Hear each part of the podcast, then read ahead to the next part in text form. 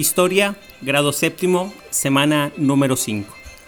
Apreciados estudiantes, tengan ustedes muy buen día. Espero que estén pasando muy bien y aprendiendo cada día más. Vamos entonces a continuar con los estudios de historia. Nos dirigimos a nuestro módulo en la página número 7.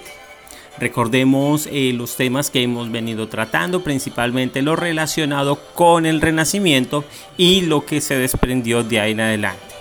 El Renacimiento nos trajo grandes, grandes y nos dio grandes aportes a Occidente, principalmente a Europa, que luego obviamente tras, tras la invasión, el, descubrimiento, invasión y colonización de América, pues eh, eh, permeó pues todos estos pueblos con la cultura occidental. Una de esas características de, y como consecuencias directas del Renacimiento está en la revolución científica que surge en Europa. Eh, esa revolución científica la podemos nosotros evidenciar en las comodidades que tenemos en nuestros hogares la electricidad y, todas las ventajas que nos trae la electricidad para comunicarnos, para entretenernos, e inclusive para poder refrescarnos, ya sea mediante un aire acondicionado o mediante un abanico, un ventilador. Entonces vamos a mirar cómo fue ese proceso y vamos a, mirar algunos aspectos importantísimos de esa revolución científica que se da en Europa y que permite consolidar a la sociedad actual Em, basada en una sociedad del conocimiento y surge pues eh, directamente ahí. Eh, obviamente fruto directo del renacimiento y obviamente pues teniendo en cuenta muchos de, los escritos y muchos de los pensamientos que se habían dado mucho antes pero que resurgen tras esa necesidad de eh, imponer el conocimiento frente al pensamiento religioso ideológico. Entonces vamos a mirar, la revolución científica, tal como lo he dicho varias veces, fue consecuencia directa del Renacimiento y obviamente del saqueo europeo tras el descubrimiento de América el 12 de octubre de 1492 todas esas riquezas, tantas riquezas que habían en América, pues fueron llevadas, usurpadas de América y llevadas a Europa, donde enriqueció a todos los reinos europeos que se beneficiaron eh, con, todas esas grandes oleadas de recursos que se extrajeron de América, eh, principalmente el oro, la plata, el cobre y muchos productos alimenticios que cambiaron pues la dieta de los europeos obviamente y le permitió a muchos pues dedicarse eh, a, estudiar y, a trabajar desde lo científico, ya que esa riqueza permite a las sociedades tener tiempo para el, pensamiento y para el raciocinio filosófico y para la ciencia principalmente. Entonces, eh, dice ahí que la revolución científica fue un periodo que tuvo lugar entre los siglos XVII, es decir, de, los años 1600 y siglo XVIII, en el que hubo cambios de paradigmas sobre la manera de analizar y observar la realidad. Entonces, paradigmas, o sea, hubo cambios en la manera de analizar y observar la realidad. Surgieron nuevas visiones de la naturaleza a modo de disciplinas que reemplazaron la visión griega en torno a la ciencia que había dominado el pensamiento durante unos 2000 años. Es decir, que la ciencia se empieza a dividirse por disciplinas, como lo es hoy en día las asignaturas que ustedes tienen eh, en cada uno de sus grados, digamos en séptimo Ustedes tienen muchas asignaturas, historia, geografía, ciencias naturales, prequímica, matemáticas, aritmética. Como pueden ver, están divididas. Eh, en, la época en la que rigió el, pensamiento griego, pues todo se, todo se analizaba desde un solo conjunto. Pero tras la revolución científica, tal como nos dice acá, eh, las disciplinas reemplazan esa visión. Las nuevas disciplinas que conformaron una nueva manera de comprender a la ciencia fueron principalmente la física, la astronomía, la química, la medicina y la biología. Después surgen más adelante las ciencias humanas, como lo son las ciencias sociales, que es lo que estamos estudiando nosotros hoy en día, y que es el estudio del comportamiento del ser humano, de la huella que el ser humano ha dejado a lo largo de toda su historia. Bueno, la superstición y la religión fueron reemplazadas por la ciencia. Esa superstición que tanto daño le ha hecho a la humanidad. y obviamente eh, ese pensamiento que no permite el progreso, es, eh, el, pensamiento supersticioso, eh, no permite el progreso, entonces sean reemplazados por la razón y el conocimiento demostrable. Es decir, que ya no solo se requiere la opinión, sino que esa opinión debe ser demostrable, debe ser cuantificable. Entonces, eh, eso es una de las grandes características de esa revolución científica, dejando atrás, pues en especial, la atribución de responsabilidades a seres sobrenaturales e inexistentes. Entonces, se caracterizó la revolución científica por, primero, plantear nuevas maneras de comprender la realidad a través de la razón, el conocimiento y la demostración. A esto se le conoce como el método científico.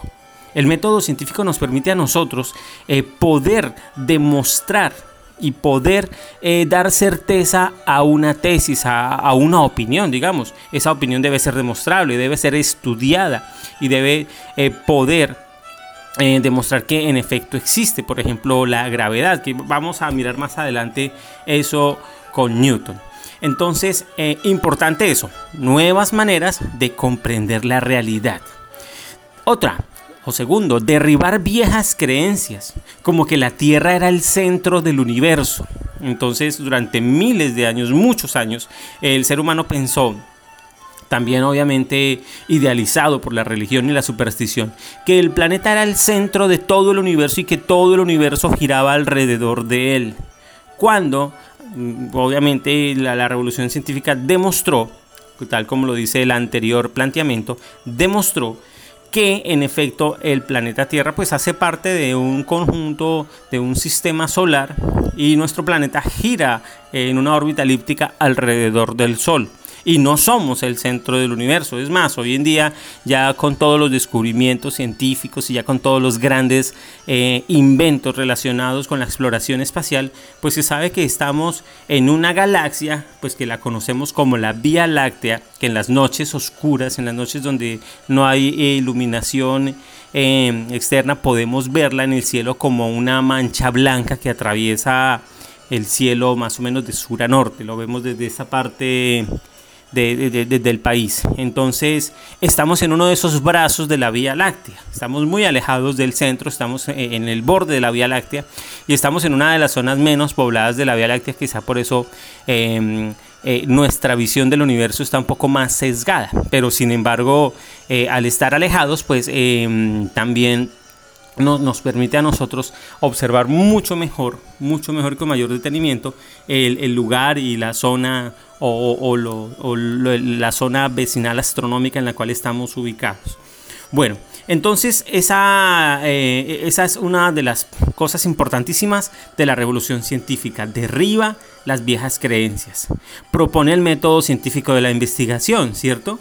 Si ustedes recuerdan, el método científico es ese método, según em, em, la, ciencia, según eh, su eh, conjunto de pasos ordenados que se emplean para adquirir nuevos conocimientos.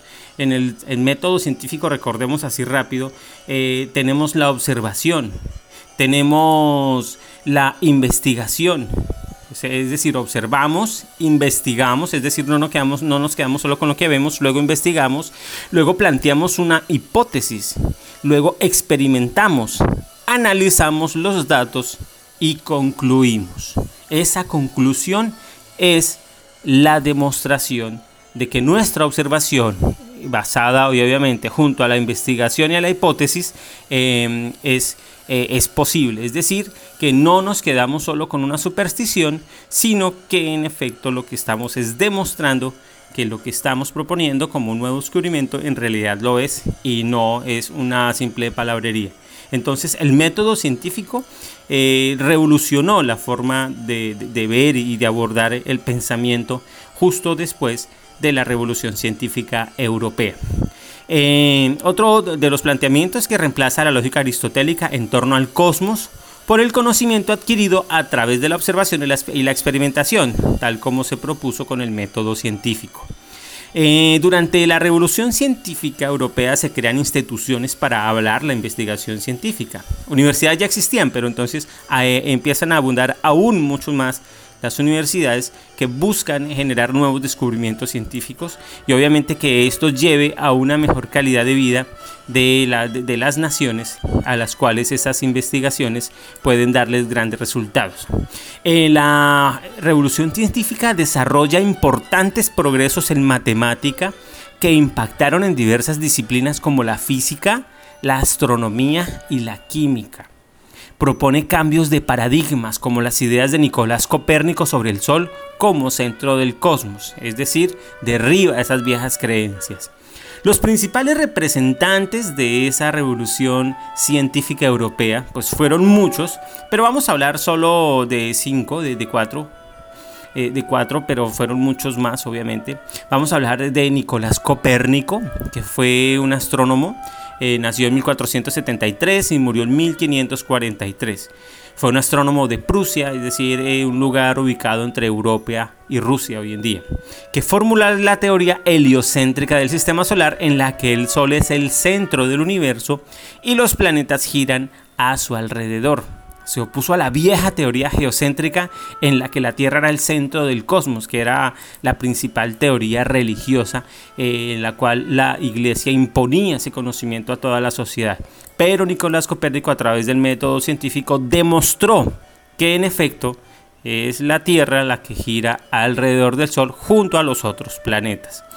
Johannes Kepler 1571-1630, fue un astrónomo y matemático alemán que formuló las leyes del movimiento de los planetas sobre su órbita alrededor del Sol, es decir, complementó los descubrimientos de Copérnico y eh, aún lo demostró mucho más. Uno importantísimo acá, Galileo Galilei, nació en 1564 y murió en 1642 fue un astrólogo, eh, ingeniero y físico, un astrónomo, ingeniero y físico italiano que logró diversos aportes como la mejora del telescopio, nuevas observaciones astronómicas, la primera ley del movimiento llamada ley de inercia y del método científico. Entonces, uno de los grandes aportes de Galileo Galilei obviamente fue que inventó el telescopio moderno y al, poder ver más allá se ratificó aún mucho más y terminó de demostrar Copérnico y Johannes Kepler tenían razón. La iglesia persiguió a Galileo Galilei y estuvo a punto de quemarlo vivo por esos descubrimientos que hizo. Pero eh, Galileo Galilei para salvar su vida dijo, no, todo eso es mentira y yo me lo inventé para poder salvar su vida. Luego, em, pues obviamente con el paso del tiempo pues se, supo que él lo hizo fue para salvar su vida, pero en efecto sus descubrimientos fueron algo demostrables.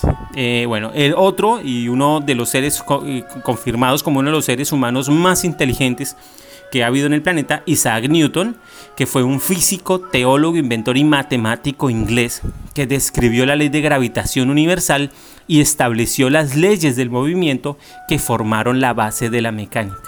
Sus aportes son tan importantes, los de Isaac Newton, que aún hoy en día sus propuestas, sus estudios, sus teorías son, siguen siendo estudiadas debido a esos, a, esos grandes eh, aportes que realizó a la ciencia, principalmente a la física y obviamente a la postulación de la gravedad como una de las leyes universales. La principal consecuencia de la revolución científica pues fue la revolución industrial. La revolución industrial ustedes la van a estudiar en grado octavo. Y pues la revolución industrial junto con la revolución eh, agrícola de hace más de 10.000 años fueron las dos revoluciones que le han cambiado pues eh, la, forma de vida al ser humano. La revolución industrial nos llevó a vivir en grandes ciudades, a vivir y a depender exclusivamente de la electricidad y de energías fósiles como la del carbón y el petróleo.